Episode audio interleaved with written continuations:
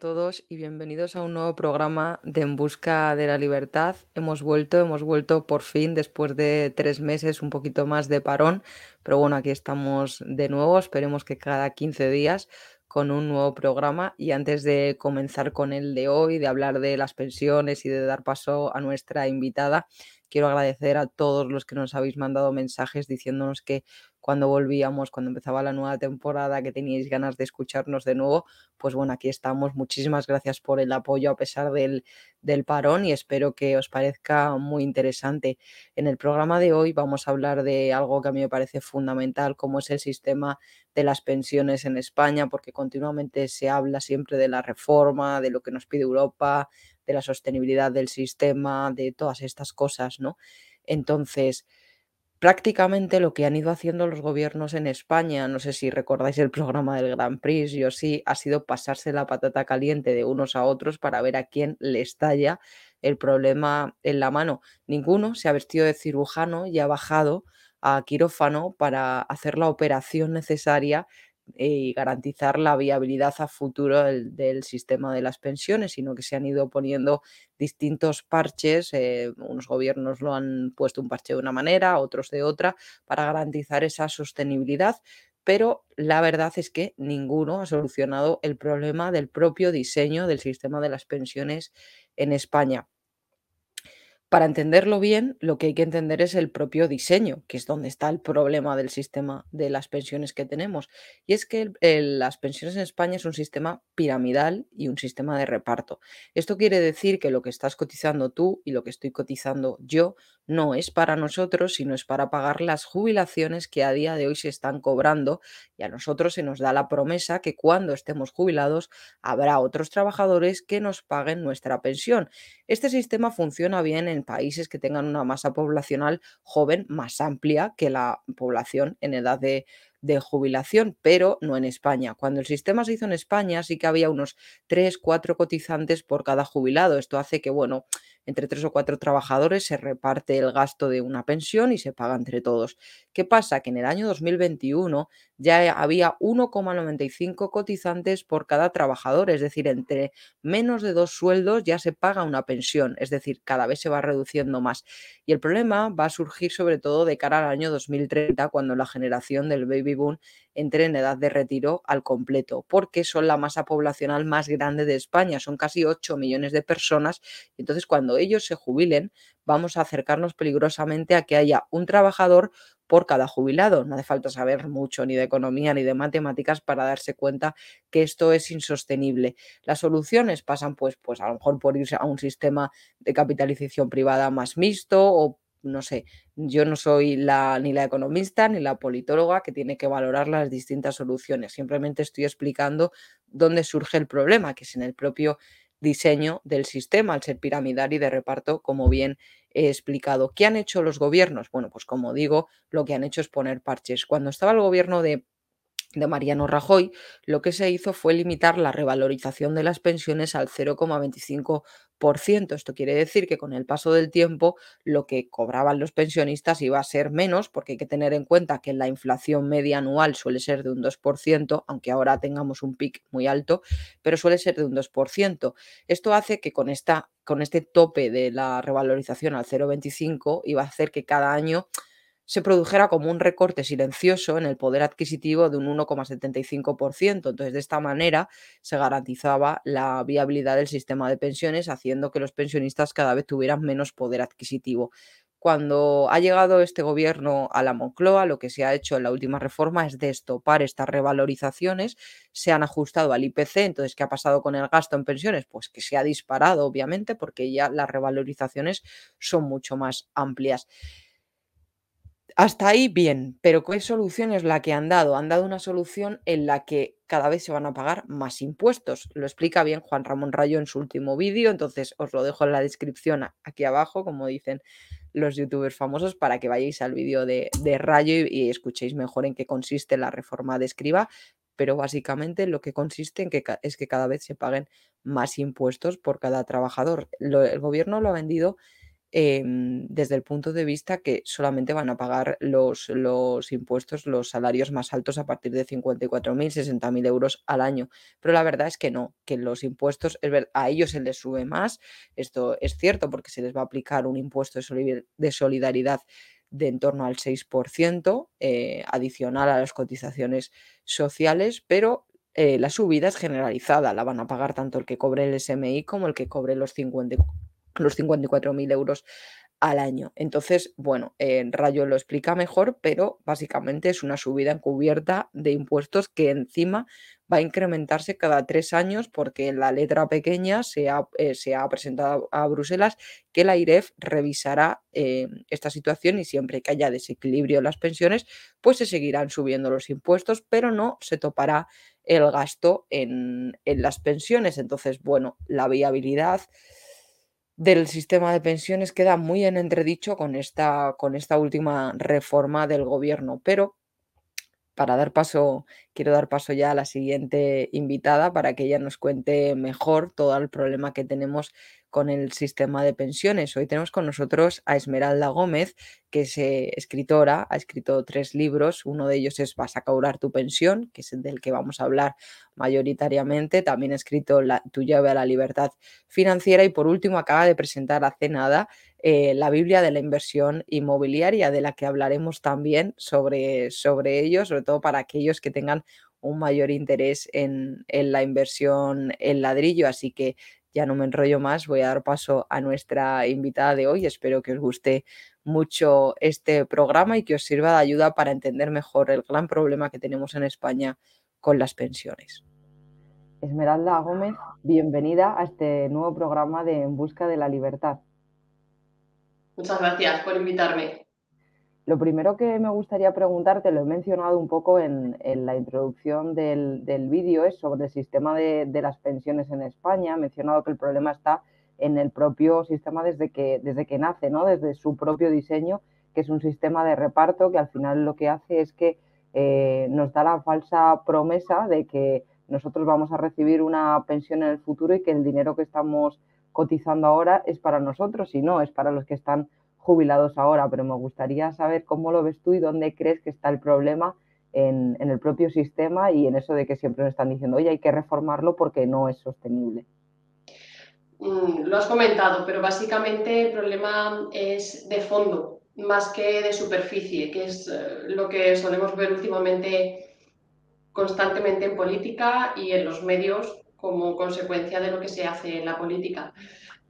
Cuando se formó el sistema de pensiones, cuando nació, sí que era una estructura que podría haber sido sostenible porque la esperanza de vida era uno, era una determinada, las personas que estaban trabajando eran una masa suficiente como para que ese trasvase que tú has mencionado también cubriese lo que el sistema de pensiones pretendía con las carencias y deficiencias que nacen todas las invenciones, porque no deja de ser una institución inventada.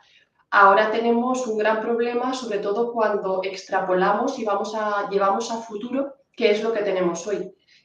Hoy lo que tenemos es ese trasvase, eh, estoy hablando de España, porque el sistema de pensiones es cierto que ha evolucionado en otros países y que sí que se ha conseguido formar algo que sea sostenible a lo largo del tiempo, pero aquí en España tenemos un trasvase, tenemos una masa de personas que son las que están cubriendo y sosteniendo ese sistema de pensiones que cada vez es menor, tenemos una carga impositiva a su vez cada vez mayor, con lo cual aquí se fomentan dos cosas. Por un lado, se dificulta esa capacidad de ahorro individual, que es la que yo voy a necesitar, hablo yo como trabajador, constituir a futuro, y por otro lado, estamos fomentando a nivel país esa economía sumergida, el dinero negro, que al final es lo que mm, hace que de forma individual podamos sobrevivir en el largo plazo, porque esa curva del AFER hace que a medida que cada vez más y cada vez más se van aumentando los impuestos, pues las personas se niegan a pagarlos y buscan formas alternativas para sobrevivir y para maximizar su patrimonio y, cuidar su trabajo y su propiedad privada.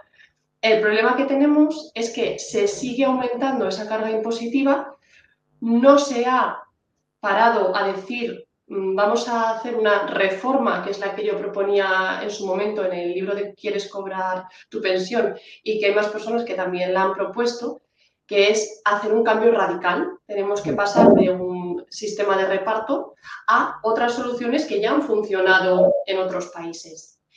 Esa es la base. Y luego ya hablamos de los parches, de esas pequeñeces que como el, mecanismo de equidad intergeneracional antes, el factor de sostenibilidad, mm, los impuestos solidarios, a mí me hace muchas veces gracia también el lenguaje que se utiliza para manipular a la población y que las personas crean que están haciendo algo por el bien de la sociedad cuando en realidad no se ha preguntado si tú quieres ser solidario o no. Entonces, aquí hay un, debate bastante amplio, pero mm, las primeras pinceladas que puedo compartir son estas.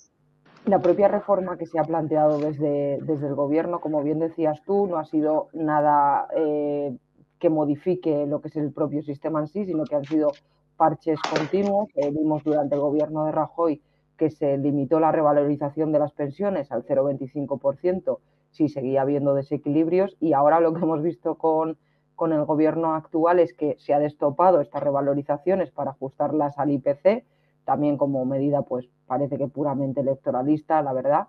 Y lo que se ha hecho es, por lo menos lo que hemos visto estos últimos días, es que se han incrementado los impuestos, como bien has mencionado, que se ha vendido como que solamente iban a ser para los salarios más altos, aquellos superiores a los 54.000 euros al año, pero en realidad los impuestos se nos han subido a todos, se nos van a subir a todos los trabajadores, porque al final la reforma afecta a todos, a todos y cada uno de los cotizantes en España, pero no solo eso, sino que eh, se ha metido como una coletilla que no se menciona, que es que la IREF cada tres años irá revisando y en función de si seguimos teniendo desequilibrios, seguiremos subiendo los impuestos a los trabajadores en España. Yo creo que, como también has mencionado, que la curva del AFER llega a un punto que por mucho que tú subas más los impuestos, ya no vas a recaudar más porque es imposible y no te compensa trabajar y te vas a la economía sumergida, que por, que por cierto supone el 20% del PIB en España. Entonces, ya lo has dejado caer, pero ¿te parecen estas reformas algo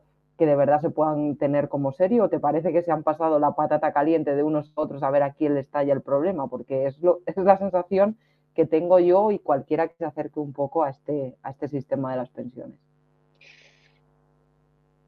Aquí hay, efectivamente, se pone de manifiesto el sistema, eh, lo que hay. Tenemos que hacer también un ejercicio de reflexión mm, crítica, más que culpar a las personas que forman ahora mismo parte de ese sistema, yo donde veo el verdadero problema es en el sistema, que hace que las personas se comporten de esa manera, en este caso los políticos, por propia supervivencia. Claro. ¿Cuál es el objetivo del político? Gobernar y ser votado. ¿Qué va a hacer el político para poder gobernar y ser votado? ¿Reformar un sistema de pensiones, cabrear al 25%, de la, al, 25 de la fuerza votante y perder los votos y por ende no poder gobernar? ¿O va a hacer lo posible con independencia de las consecuencias en el largo plazo para conseguir esos votos mantener contentos a los jubilados, que, insisto, es la cuarta parte de la fuerza votante, y luego ya gobernar, aunque no cumpla mis promesas, porque en ningún momento es, hay consecuencias por no cumplirlas. Entonces, esta es la reflexión que quiero transmitir en general a toda la sociedad. Por eso tenemos que ser críticos, porque lo que tú has dicho em, no llega a toda la población. No toda la población se pone a leer, a informarse, porque mm, primero no hay tiempo eh, para la inmensa mayoría de personas, no hay formación, no hay una educación financiera, no hay una formación tampoco en la libertad, en las consecuencias que tienen unas cosas o tienen otras. Y muchas veces las medidas que hay que hacer de forma responsable es como la educación con nuestros hijos.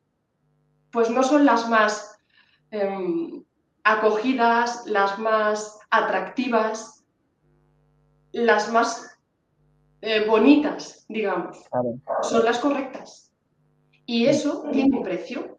Entonces, dicha esta reflexión, a mí sí que me parece una irresponsabilidad el hecho de que, pero claro, insisto, tendría que verme en esa situación, que tampoco descarto nunca, eh, no hay que decir nunca dónde, dónde vamos a estar mañana, ni lo que vamos a hacer, ni lo que no vamos a hacer.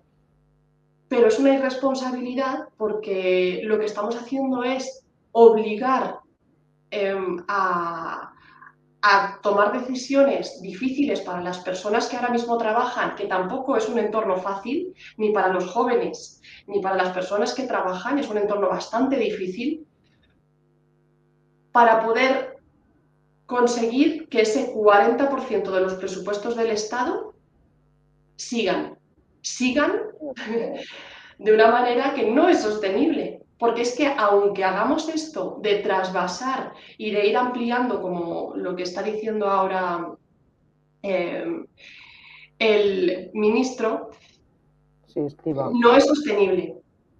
Eh, sí, no es sostenible. Ha habido cambios. Si hacemos una breve lectura de cómo han cambiado las pensiones y de cuándo nacieron, pues el periodo mínimo de cotización, que en su pasado era de 10 años, pasó a 15, ahora son 25 y se está hablando de que sean 27. Pues hubo un fondo de reserva que tuvo una cantidad y que desapareció. Ya no hay dinero en esa famosa hucha de las pensiones, no lo hay, hay calderilla. Pero claro, esa calderilla que es residual, pues no ha habido un momento en el que se diga, se ha acabado. Sí, se ha acabado. lo digo yo ya. Entonces, pretenden llenarlo, pero pretenden llenarlo sin capitalizar y sin invertir. Ese es uno de los mayores errores que hay en, nuestro sistema. Todo lo demás es palabrería. Pero claro, da de comer a muchas personas la palabrería. Entonces, esta sería la base. Y una vez que lleguemos a la conclusión de que esto es lo necesario, ponerlo en práctica, primero hay que sentarse, hay que debatirlo, hay que contrastarlo, hay que asumir que va a haber una o dos generaciones que van a pagar, es decir, que van a sufrir unas consecuencias no deseadas. Y luego hay que implantarlo. Y esa implantación lleva unos 10 años de media si observamos lo que han hecho nuestros vecinos europeos. Eso sería una reforma de fondo del sistema de pensiones, pasar de un sistema de reparto a un sistema multipilar en el que se capitaliza el dinero que se va dejando una hucha verdadera que se va capitalizando y que esa hucha no va a llegar a las primeras personas que se van a ir jubilando. Con lo cual va a haber un recorte, va a haber, como digo, una penalización en una o más generaciones.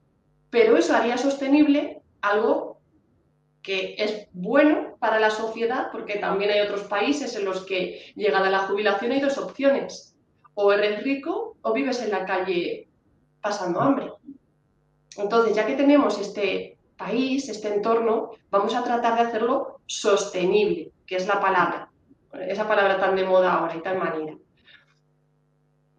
Y todo lo demás ya podemos hablar de un montón de detalles, de jubilación anticipada, de no, de la calidad del, empleo, de qué estamos haciendo con los autónomos y con la creación de valor en este país. Mm. A mí me gustaría preguntarte, Esmeralda, sobre, sobre el futuro, sobre lo que puede pasar, porque eh, yo creo que el principal problema, al, como tú me has mencionado, como se han puesto parches, no se ha hecho una reforma de calado, que se vaya a la capitalización privada o se estén dando soluciones, no se ha hecho nada de eso todavía. Eh, eh, se va a agravar todo, esta ineficiencia de los políticos y, y este cortoplacismo de nada más que mirar por el poder de aquí al año 2030, porque lo que va a pasar de aquí al año 2030 es que la generación baby boom, que es la masa poblacional más grande de España, son casi 8 millones de personas, se van a jubilar. O sea, ya han empezado, pero ahora es como mínimo el impacto de momento, pero de aquí al 2030, o sea, en siete años, se va a jubilar el grueso de la población española. Entonces, haciendo un poco de, lectura de futuro, ¿qué es lo que puede pasar? Porque, claro, esto en las cuentas de, las pensiones puede suponer un roto increíble que, que no sé si se irá a una reducción drástica de, la prestación que se pague a los que estén jubilados o qué soluciones ves tú posibles para toda esta gente, porque además, como también has mencionado, cada vez hay más esperanza de vida y encima mm, no sé, o sea, van a pasar 30 años de su vida, los 30 últimos o 40, ojalá fueran muchos más eh, porque no sé, sería muy bueno que viviéramos para siempre, pero no es así, pero van a pasar 30 o 40 años eh, en unas condiciones cada vez peores por, por la propia ineficiencia del gobierno, ¿no crees? Mm, yo creo que lo que tenemos que hacer a nivel individual es prepararnos para la incertidumbre, que es donde siempre hemos vivido. No hay ningún lugar en el que se garantice nada el día de mañana y yo tampoco sé lo que va a pasar. Mira, recientemente pues ha quebrado, lo están rescatando ahora, a Silicon Valley Bank, que es la segunda mayor sonada desde lo que pasó en Lehman Brothers. Y esto yo insisto mucho en mis eh, asesoramientos privados, cuando lo hago con mis clientes, que no hay nada seguro, que yo no sé lo que va a pasar. De ahí el hecho de diversificar y de formarnos constantemente y de, en la medida de nuestras posibilidades, cubrirnos, conseguir diferentes fuentes de ingresos, pensar en la jubilación nosotros mismos y no depender exclusivamente del Estado, que es hasta ahora lo que se ha intentado inculcar a nivel social y que es un error. Es un error a nivel individuo, porque cuando dependemos o cuando delegamos en un tercero, estamos supeditados a lo que el tercero diga, con lo cual dejamos de ser libres. Si eso está, y si tenemos una pensión y si la conseguimos hacer sostenible, fenomenal, porque va a ser un complemento, va a ser un plus. Pero si no, estamos preparados, un poquito. Entonces, ¿cómo nos empezamos a preparar? Hoy. Y a nivel individual es lo que tenemos que hacer. No hay solidaridad y no es sostenible. Tenemos que tener esto claro. Es una imposición y la sostenibilidad la dirá el tiempo. Como digo yo, si hay, bien, pero si no hay, pues nos habremos cubierto las espaldas. Entonces, esa es la, reflexión que puedo decir. Quería preguntarte, porque además en tu libro de Quieres cobrar tu pensión lo mencionas, pero ¿cuáles son esas soluciones tanto desde el ámbito público, que has mencionado ir a un sistema de capitalización privada, y también desde el propio ámbito privado en el individuo? ¿Qué, ¿Qué puede hacer una persona que, por ejemplo, esté viendo este programa y tenga pocos conocimientos financieros y esté preocupado por, su futuro en cuanto a cobrar su pensión? ¿Tú qué le dirías que por dónde empezar? ¿Por mm, cubrirse las espaldas? ¿Cómo? Porque, claro, yo entiendo la preocupación que hay en la, en la población con este tema. Vale, empiezo por la parte de qué se puede hacer a nivel país como sugerencia y, y, digo, no es algo idílico, es algo que duele, como muchas veces en mis sesiones, siempre hago sufrir, pero para bien. Entonces, a nivel país, tenemos que ir a un sistema de capitalización, tenemos que invertir los ahorros de la población y se puede hacer en colaboración público-privada, con lo cual tenemos que llegar a algo en el que todos salgamos ganando, que hay que pensar de forma estratégica. Mm. Esto lo vamos a llegar a hacer cuando ganen políticos gane lo público y gane lo privado. Si al final creamos fondos que estén gestionados de forma privada, bueno, hay distintos países que hacen eh, este, en Países Bajos, en Dinamarca, en Finlandia, en Suecia, tengo por aquí más o menos que lo investigué para el libro, cómo mm. actúan cada uno de estos. Se puede llegar a, a un montón de fórmulas, pero hay que, hay que llegar a ellas. Esta es una hay que hacer también el sistema transparente, es decir, pasar de un sistema de reparto a esas cuentas nocionales que en lugar de estar definida la prestación que vamos a, recibir, no está tan definida, sino que va a depender de cómo vayan las cosas. Mm. Y son transparentes. Es como una hucha, digamos, que vamos acumulando a lo largo del tiempo.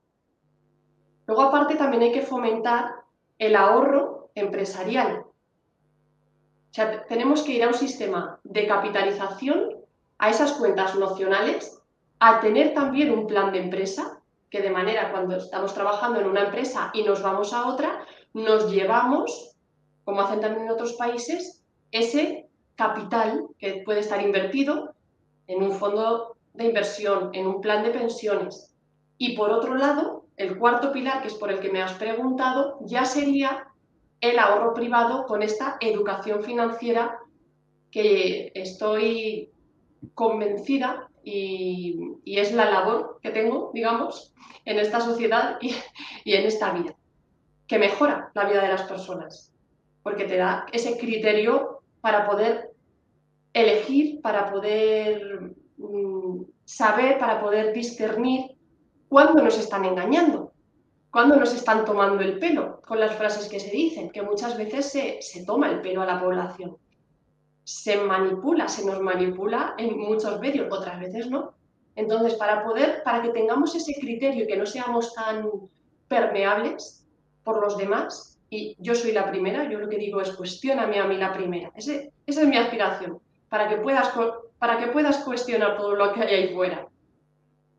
Y ahora ya, llegado a este cuarto pilar, pero si te das cuenta estoy hablando del cuarto pilar, en el que ha habido antes una serie de cambios, eh, y uno de los cambios también que, que menciona en el libro y que mencionó abiertamente es el hacer transparente cuánto está pagando la empresa por nosotros, porque eso es nuestro dinero, es nuestro salario. No es del empresario. El empresario, si no va a cubrir ese coste del empleado, no va a contratar al empleado.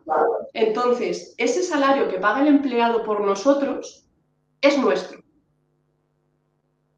Que tiene que ver con esa base de cotización que hay en el futuro. Todo es un poco oscuro, pero cuando te pones a rascar tampoco, tampoco lo es tanto. Se puede simplificar bastante todo, todo, todo este entramado. Entonces, hacer transparente eso, que recibamos una cartita también, como hacen en otros países, y que ponga según tus condiciones, con todo lo que llevas trabajado y con el salario que tienes, esta es la pensión de jubilación que tendrías en el futuro. Ser capaz de mirar al futuro, que nos digan a cada uno de nosotros. Porque sí, yo soy asesora y yo ayudo a todos mis clientes, pero yo soy una. Yo no llego a los 46 millones de personas que hay en este país. Entonces, vamos a, ir a hacer algo estructurado, correcto y transparente. Todo lo transparente es bueno porque se nos ve lo bueno y lo malo, y todos tenemos cosas buenas y cosas malas. a mí me huele muy mal cuando, cuando algo es todo eh, bueno o cuando alguien es todo bueno. Eh, entonces, esos son eh, los cuatro pilares que quería mencionar. Respecto al ahorro privado, lo primero es la educación financiera, para poder también diferenciar de quién es un asesor o quién es un vendedor cuando hay un conflicto de intereses, el asesoramiento ya está supeditado a la bondad mm. o la maldad de esa persona. Porque si yo voy a cobrar una comisión por vender un producto, yo como inversora inmobiliaria, pues algunas de las eh, facetas o una de las colaboraciones que hago es también cobrando una comisión. Eso es lo primero que digo. Hay otras veces que no, que acompaño en la inversión inmobiliaria, pero cuando cobro la comisión, lo digo, lo primero, que sepas que yo por esto cobro una comisión y a partir de ahí ya vamos a ver si yo tengo el activo inmobiliario, vender fondo o bien un producto llave en mano que a ti te interese. Y esto es una venta más transparente y más ética. Entonces, esa educación financiera es fundamental, que también se da en otros países. ¿Para, ¿Para qué? Para poder constituir tu cartera de inversión desde que eres pequeñito para empezar a ahorrar, que es tan importante el ahorro, en el largo plazo, para poder controlar ese flujo de ingresos y gastos que vamos a tener todos durante toda la vida, las entradas y las salidas, y aportar esa conciencia y ese raciocinio de decir, bueno, pues yo tengo este dinero, voy a pensar en el largo plazo, y a intentar vivir con lo que me queda después de haber destinado una parte al ahorro y otra parte a la inversión. La inversión es otro procedimiento, porque la inversión siempre conlleva un riesgo. Lo acabamos de ver también, aunque van a rescatarlo a, al SVP, pero es que no hay nada seguro. Los países no quebraban hasta que empezaron a, a quebrar. Entonces nació la prima de riesgo. No hay nada seguro. Y dependiendo de cómo vayan nuestros gobernantes en este caso, que de momento todavía estamos en esta democracia, en, esta, en estas instituciones que son las que rigen y las que de momento tienen mayor poder, antes de que vayamos individualmente adquiriendo ese poder aspiracional y que de forma libre nos eh, colaboremos, igual que ahora tú, y yo estamos haciendo aquí esta entrevista, pues hasta que llegue ese momento, como dependemos de ellos, eso también dicta hacia dónde va y hacia dónde se dirige un país y una economía. Entonces es tan importante también saber esa parte macroeconómica y qué es lo que pasa cuando se imprime más dinero, cuando suben los tipos de interés y cómo me afecta a mí, individuo que tiene un trabajo en un eh, pueblecito de España, porque me afecta si me suben la cuota de la hipoteca, si la tengo a tipo variable, o me afecta si van a poner una fábrica en la ciudad de al lado y va a haber un trasvase de personas que se van a ir a, a trabajar ahí. O sea, la economía y el dinero mueve el mundo. Mm. Entonces tenemos que familiarizarnos en el buen sentido con todos estos movimientos, porque son, es muy sano. De la misma manera que es sano saber lo que comemos. Y de la misma manera que es sano tener esa introspección y atender a, los eh, pensamientos y sentimientos que mueven el mundo. Porque la economía bueno, ya lo sabemos, es una ciencia social, no es una ciencia exacta. Como, como buena matemática, no lo es. La economía está movida por seres humanos. Volviendo, Esmeralda, a las soluciones privadas, una de ellas siempre han sido los, planes de pensiones individuales, ¿no? Eh, hemos visto que también el gobierno ha querido fomentar estos planes de empleo colectivos en detrimento de los individuales y han quitado las bonificaciones fiscales que estaban en torno a los 8.500 euros al año en el IRPF, aunque luego es verdad que eran unos impuestos diferidos que lo pagas cuando rescatas em, y cobras la prestación y los beneficios esperables que hayas tenido por esa inversión y ahora eh, de esos 8.500 se ha reducido hasta, hasta 1.500. Yo quería preguntarte eh, cómo valoras esta reforma a los planes de pensiones y si crees que los planes es una solución para, para los ahorradores o hay otras opciones más interesantes? Vale. Mm, mi opinión personal, como suelo decir, importa bien poco. Eh, lo que importa es que una vez que yo haya transmitido el conocimiento, el que nos esté escuchando o la que nos esté escuchando tome su decisión. Entonces, plan de pensiones, ¿qué es lo que hace? Es un producto financiero que tú le vas metiendo dinero, que tiene nula liquidez o muy reducida, por no hablar en términos extremos. ¿Esto qué significa? Que cuando tú vas metiendo dinero en esos planes de pensiones, no lo puedes rescatar salvo casos extremos de enfermedad extrema, muerte, eh, pérdida de trabajo y las pequeñas sutilezas que puede haber dentro del producto. Esto es lo que significa que no tiene liquidez. Cuando lo rescatamos, una vez que nos hemos jubilado, ¿qué pasa? Que hay que pagar impuestos por todo lo aportado por todo. No solo por la ganancia, en caso de que la tenga, que si lo comparamos con otros instrumentos financieros o con otros productos que hay a disposición de las personas, la ganancia que puede tener un plan de pensiones es, esto lo digo, es muy reducida. La inmensa mayoría pierden, pierden, y hay un porcentaje que sí ha ganado, pero que comparándola con otras opciones que hay en el mercado, no es atractivo. Entonces, teniendo esto en cuenta, ahora ya la persona que decida. Puede ser interesante en determinados casos, con determinado patrimonio, con determinada estructura concreta, pero mm, es un producto que tiene estas condiciones, nula liquidez y se pagan impuestos efectivamente por todo lo aportado. Con lo cual lo has dicho tú, se produce un trasvase impositivo, porque hay un beneficio fiscal que antes, como tú decías, era de 8.500 euros. Eh, antiguamente también era superior, es decir, que lo han ido reduciendo hasta los 1.500. La buena noticia, pues que la gente ha dejado de aportar a este tipo de instrumento financiero y se abre la posibilidad de invertir en otros instrumentos o de ahorrar de otras maneras. Hay muchísimas formas de ahorrar. Inmobiliario, metales preciosos, criptomonedas, aunque sea una parte ínfima y ahora mismo estén como están. Fondos de inversión, ETFs, acciones, jugar con los dividendos, PIAs, depósitos, renta fija.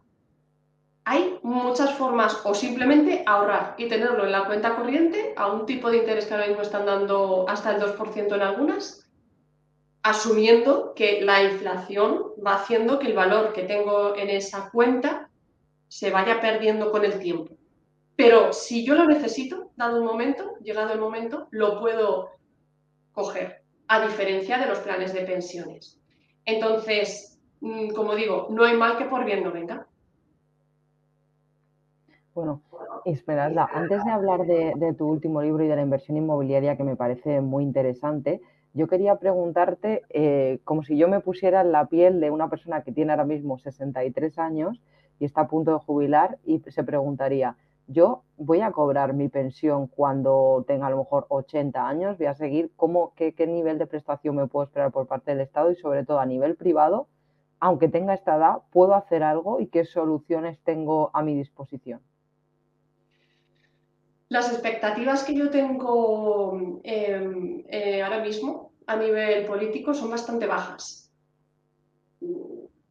Puedo resaltar maravillas de la geografía en la que vivo, pero maravillas. He conocido personas, instituciones, empresas, empresarios, em, universidades, colegios, y tenemos una fuerza y tenemos una capacidad y, y, lo que tenemos a nivel gastronómico, geográfico, o sea, tenemos una riqueza que lo puedo decir con mayúsculas y con orgullo. Pero mm, a pesar de, de, las intenciones buenas que puedan tener nuestros gobernantes, ahí la verdad es que yo hago una crítica y, y mis expectativas son bajas. Pero, pero no por ellos, sino por el sistema, porque hace que se conviertan en algo que, pues desde mi punto de vista, deja que desear. Entonces, mm, ¿qué le diría a esta persona? me sentaría con ella, vería cómo es la estructura de su patrimonio, vería qué se puede hacer, si tiene o no tiene vivienda, si tiene un plan de pensiones, porque la incertidumbre también política que hay, hablo como inversora, hablo como empresaria, hablo, es enorme.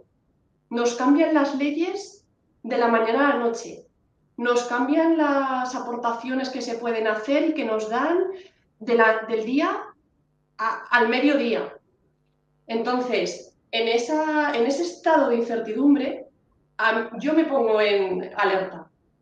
Y lo que hago es protegerme y mirar a otros países. Porque yo no sé lo que va a pasar en este. Es que me tienen, o sea, yo estoy así, yo estoy mm, a la expectativa, a ver qué va a pasar.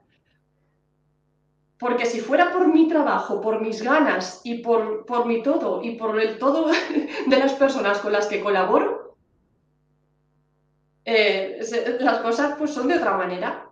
Pero como estamos dentro de un marco legal, estamos eh, con la, en un suelo que tiene dueño y que nos pueden cambiar en cualquier momento, pues ante eso, ciertamente tendría hasta la duda, una vez que me hubiese sentado con esta persona, de que se jubile cuanto antes aunque es un coste de oportunidad, o sea, hasta este punto. O sea, hay veces que ante la incertidumbre política puede ser hasta beneficioso conseguir lo que nadie nos garantiza cuanto antes, aunque sea a costa de pagar un peaje. Entonces, lo que tendría que hacer es estructurarse y cubrirse de cara a su jubilación. Lo primero sería ver cuál es la jubilación que le va a quedar sentándose las bases y una vez que tenga la que le va a quedar cuando se puede jubilar en función de sus características y definiendo, que esos son los pasos que describo en el libro, cuál es su aspiracional. Imagínate que quiere conseguir unos ingresos de 1.000 euros. Le queda una jubilación de 700 euros. Y vemos si hay alguna manera de conseguir esos 300 euros que le faltan para poder vivir con esos 1.000 euros durante su jubilación. Y eso se hace sentándote, viendo cuándo tienes ahorrado, viendo si estás habitando en una propiedad que es tuya o que no es tuya, viendo si tienes algún producto del que puedes ir extrayendo una renta mensual y que se siga capitalizando. Es decir, que cada persona y, cada individuo es un mundo y tiene que ser analizado de manera individual, porque las generalizaciones son, pues eso, eh, se quedan bastante vacías. Hablar eh, de forma abierta y generalizando, hay que pues, tener cuidado porque no todo aplica a todo el mundo y todos no vivimos de la misma manera con las mismas condiciones. Cada persona es, eh, literalmente, es un mundo. ¿Y ves para, estas personas, una de las soluciones que más se ha escuchado últimamente podría ser eh, esa hipoteca inversa, que al final es como que tú a tu banco le dejas tu casa, recibes una prestación para complementar la, pensión, pero también tiene que tener clara la gente que eh, cuando fallezca, sus herederos van a tener que afrontar esta deuda con el banco si se quieren quedar con, la propiedad o vender la casa o lo que sea. ¿Para ti este producto puede ser una solución de cara a largo plazo, sobre todo con la generación baby cuando se jubile y vayan bajando, porque bajarán de algún, tarde o temprano, las prestaciones que se pagan por, por jubilación? Sí, esa es una de las soluciones que comentó en Quieres cobrar tu pensión. No necesariamente se transmite siempre la deuda, hay muchísimas opciones, muchísimas, pero mm. sí, básicamente es hipoteca inversa, que es una de las formas que hay para poder capitalizar uno de los activos que se hayan conseguido a lo largo del tiempo. Otra forma es pedir también una línea de crédito, pedir un préstamo, o sea, no deja de ser una deuda, o cambiar un activo por otro activo. Lo que hay que pensar, y es, tú también lo has mencionado, es en esa reflexión de qué pasará cuando yo ya no esté aquí. ¿Qué es lo que quiero dejar en caso de tener herederos? ¿Y cómo se lo voy a dejar? Que ese es otro de los problemas en los que pues, se pierde bastante riqueza que se ha generado a lo largo del tiempo y es otro de los problemas que hay que solucionar. ¿De qué sirve generar esa riqueza si luego te la van a sustraer de forma no voluntaria, por decirlo de forma política. Y ya me gustaría, me gustaría hablar de tu nuevo libro, de la Biblia de la Inversión Inmobiliaria, porque me parece muy interesante, sobre todo teniendo en cuenta cómo se encuentra el sistema de viviendas en España, que cada vez es más difícil adquirir una vivienda, sobre todo para la gente joven. ¿Qué podemos encontrar en este libro, Esmeralda? el, título realmente es un fiel reflejo del título. Es una Biblia de la inversión inmobiliaria. Lo he hecho tanto para los inversores, que somos la inmensa mayoría pequeños tenedores, eh, otra de las definiciones que nos están, diciendo ahora de cuándo eres un gran tenedor. Pues la inmensa mayoría de inversores inmobiliarios que hay en este país son inversores como yo, personas que tienen un número limitado de propiedades y que su salario o su alimento depende de ello. Menos del 5% de las propiedades de inversión son de grandes instituciones o de fondos de inversión. Entonces, cuando se toman medidas o, intervenimos de alguna manera la economía, muchas veces eh, lo que se está haciendo es perjudicar a la persona que solo tiene una propiedad y que su salario, sus ingresos, dependen de ello. Entonces, está pensando para esas personas, para el que se quiere iniciar, para el iniciado y el experto. También está pensado, como tú dices, para las personas que quieren comprar una casa de forma responsable. Mm. Entonces contempla absolutamente todo, porque la inversión inmobiliaria, eh, al haberlo escrito, igual que hice con el de quieres cobrar tu pensión, es un tema lo suficientemente complejo y abierto que no estaba tratado y conceptualizado en un lugar. A mí me gusta mucho la abstracción de conceptos, como buena matemática. Y, luego sintetizarlos, aderezarlos y contarlos de una manera sencilla. Entonces es un flujo, un flujo completo de la inversión inmobiliaria para alquilar o para alquilar, reformar o no reformar y vender. También se abordan inversiones inmobiliarias alternativas como puedan ser la inversión en socimis, en REITs, es decir, en empresas que se dedican a esa parte activa de la inversión inmobiliaria No está pensado, pero también se menciona para aquellos que prestan su dinero. Esa es otra opción de invertir en inmobiliario, la famosa crisis del 2008.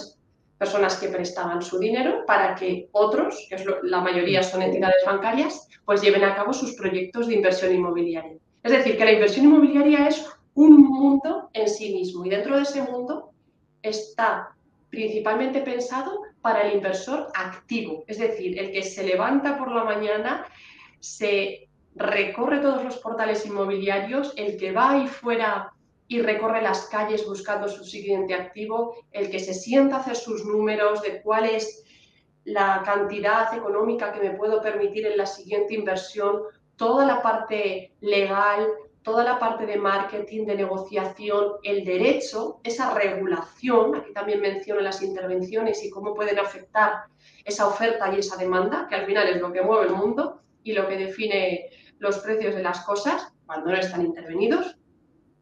Y está pensado para que maximice de forma responsable esa buena inversión inmobiliaria, con el fin que cada uno decida. Y uno de los fines, relacionándolo con el de quieres cobrar tu pensión, es posiblemente cubrirnos o mm, diversificar esos ingresos llegada la jubilación. Porque la inversión inmobiliaria se puede hacer en una capital europea y también se puede invertir en inmobiliario. Yo que soy de Honrubia, Cuenca, pues en Honrubia, comprando un terreno y alquilándolo a un tercero, ya te estás convirtiendo en un, inversor inmobiliario. Y eso lleva un proceso muy complejo, con una firma o no ante notario, pasando por la parte pública o la parte privada, la parte del análisis, el estudio de mercado. Es un mundo, son casi 400 páginas de inversión inmobiliaria.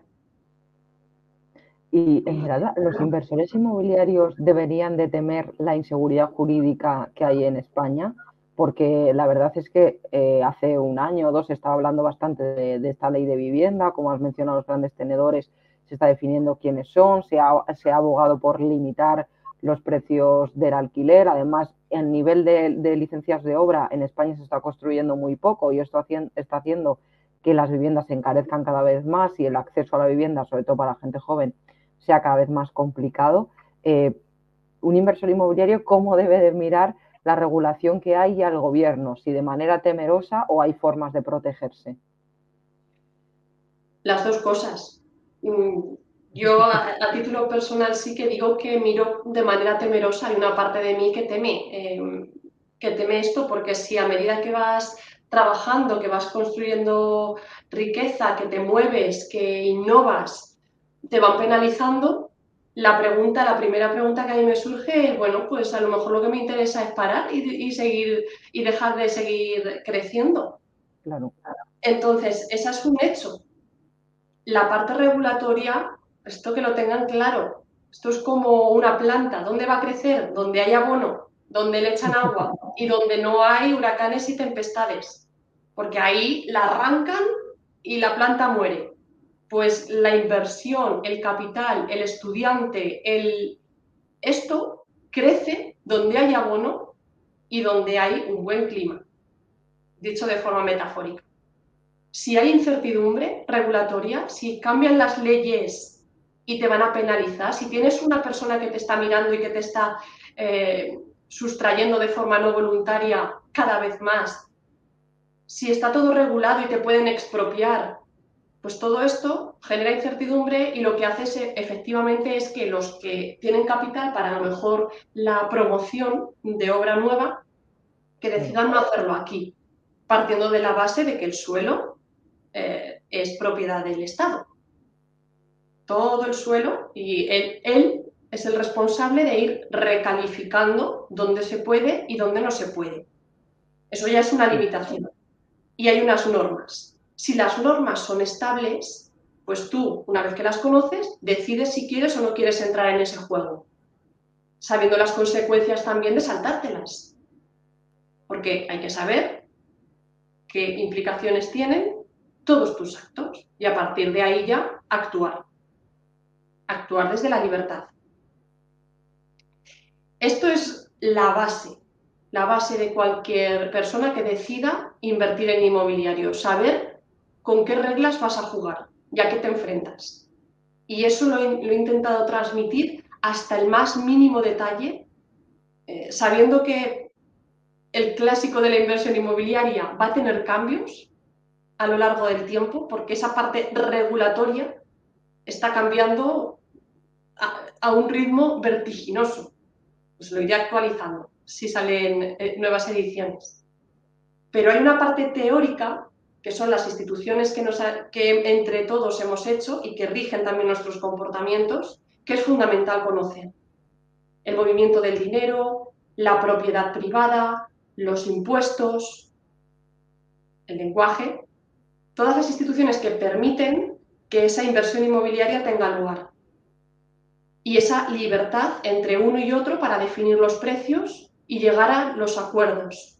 Y cómo también llegar a la conclusión de si es o no es una buena inversión. Todo eso cuento el proceso de cómo llegar a esa conclusión.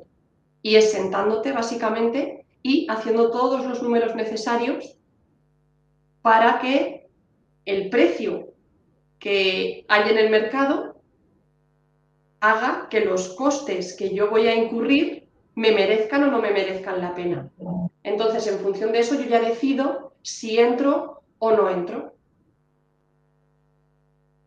Me parece un libro muy necesario, Esmeralda, lo tengo que decir, porque encima en España la mayoría de, de los ahorradores su principal inversión es el ladrillo, aparte de los depósitos, entonces me parece algo un libro fundamental. Dejaré en la descripción también el enlace al libro para que todos los que nos están escuchando y viendo lo puedan, lo puedan ojear y por supuesto que comprar porque es yo creo que muy interesante para todos los que, los que tengan interés en, en el inmobiliario.